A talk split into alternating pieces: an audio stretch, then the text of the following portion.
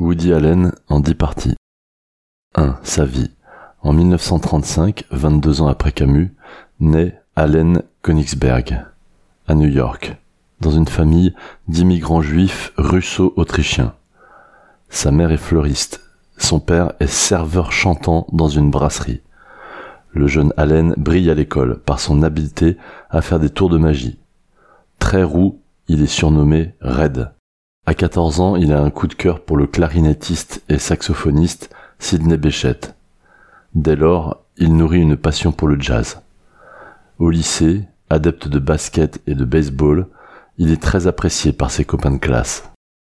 À 16 ans, il commence à écrire des gags pour un journal et décide en parallèle d'adopter le surnom Woody Allen, en hommage au clarinettiste Woody Herman. Il s'inscrit à l'université pour étudier la communication et le cinéma, mais son manque d'intérêt pour les études le met en situation d'échec total. Il est en revanche sollicité par les émissions de télévision pour rédiger des sketchs. À 21 ans, il épouse une jeune étudiante en philosophie. Quatre ans plus tard, il se lance dans le stand-up, où il transforme ses défauts psychologiques en qualité théâtrale, afin de développer son personnage d'intellectuel instable, nerveux, tourmenté et maladroit. Son mariage se termine par un procès à cause d'une blague douteuse. Il épouse alors une actrice. Le couple dure trois ans. En 1969, il a 34 ans. Sa popularité explose. Il s'unit sans se marier à l'actrice Mia Farrow, avec qui il a un enfant biologique ainsi qu'un enfant adoptif. Il écrit un premier livre sous forme de nouvelles et réflexions intitulé Pour en finir une bonne fois pour toutes avec la culture. Puis un second, Dieu, Shakespeare et moi. Il est alors repéré par un producteur qui cherche un scénariste et avec qui il négocie un rôle d'acteur dans le même film. Mais face au résultat, il se dit frustré de ne pas avoir eu plus de liberté dans l'écriture, et enchaîne donc sur la rédaction de son propre film, qu'il réalise lui-même. C'est alors le début d'une longue série de comédies pleines d'autodérision, influencées par Groucho Marx. Au fil du temps, il affine son style en ajoutant des teintes de mélancolie, voire des sujets plus dramatiques.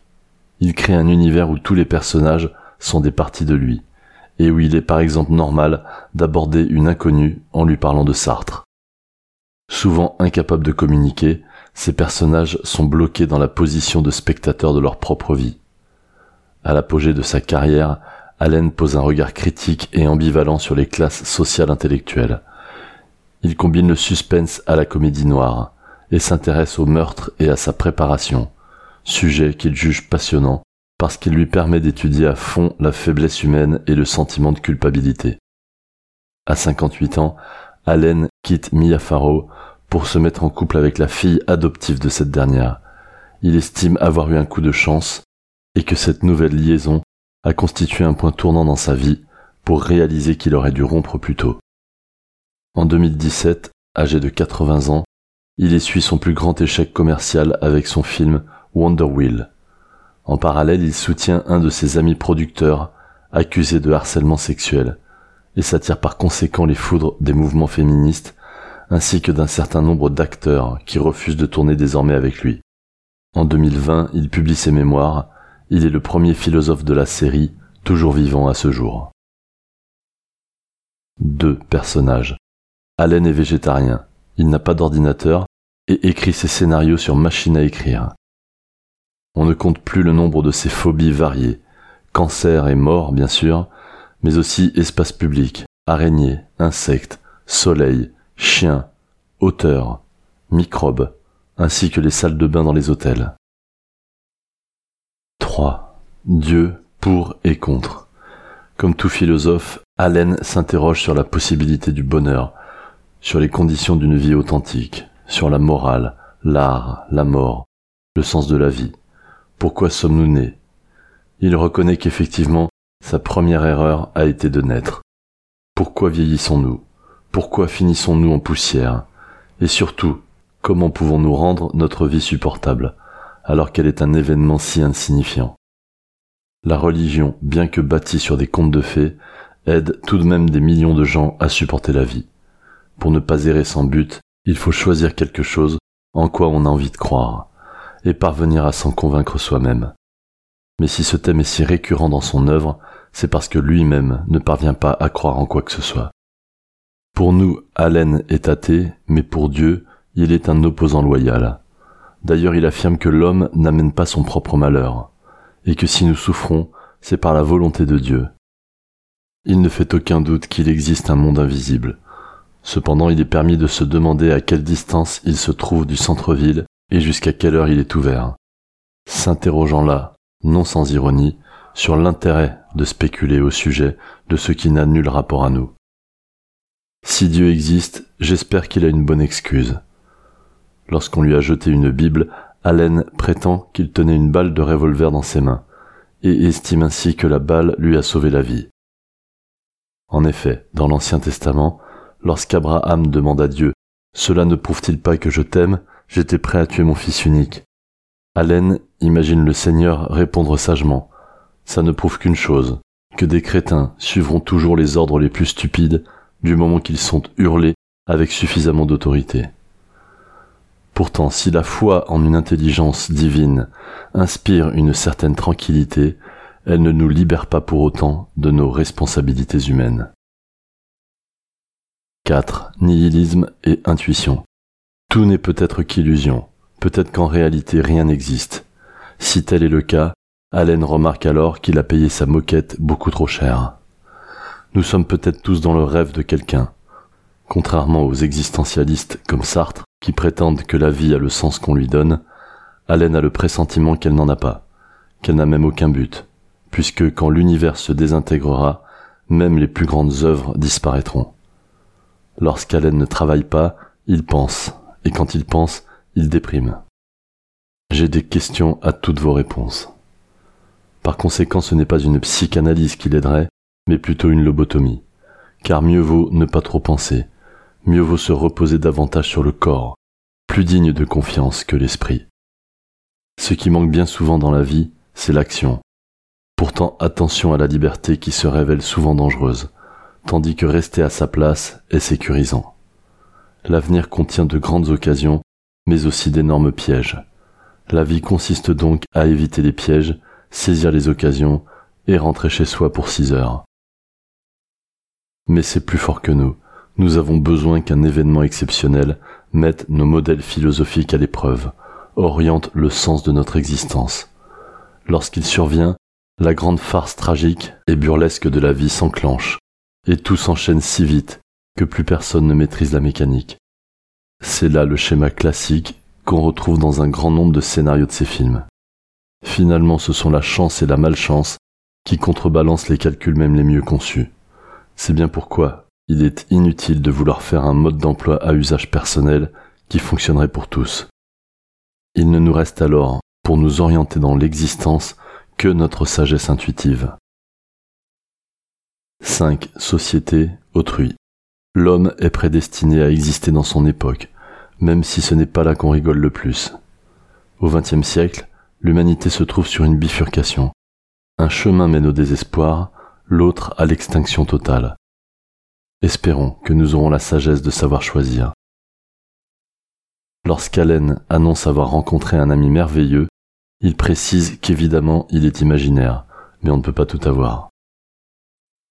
Enfin, la nuit, les gens honnêtes dorment mieux que les mauvais, mais les mauvais s'amusent mieux pendant la journée. 6. Travail. L'homme exploite l'homme et parfois réciproquement. Faire un film, c'est dur, mais travailler pour de vrai est bien pire. Le monde du spectacle est pire qu'un monde de loups, car c'est un monde où les loups ne rappellent même pas au téléphone.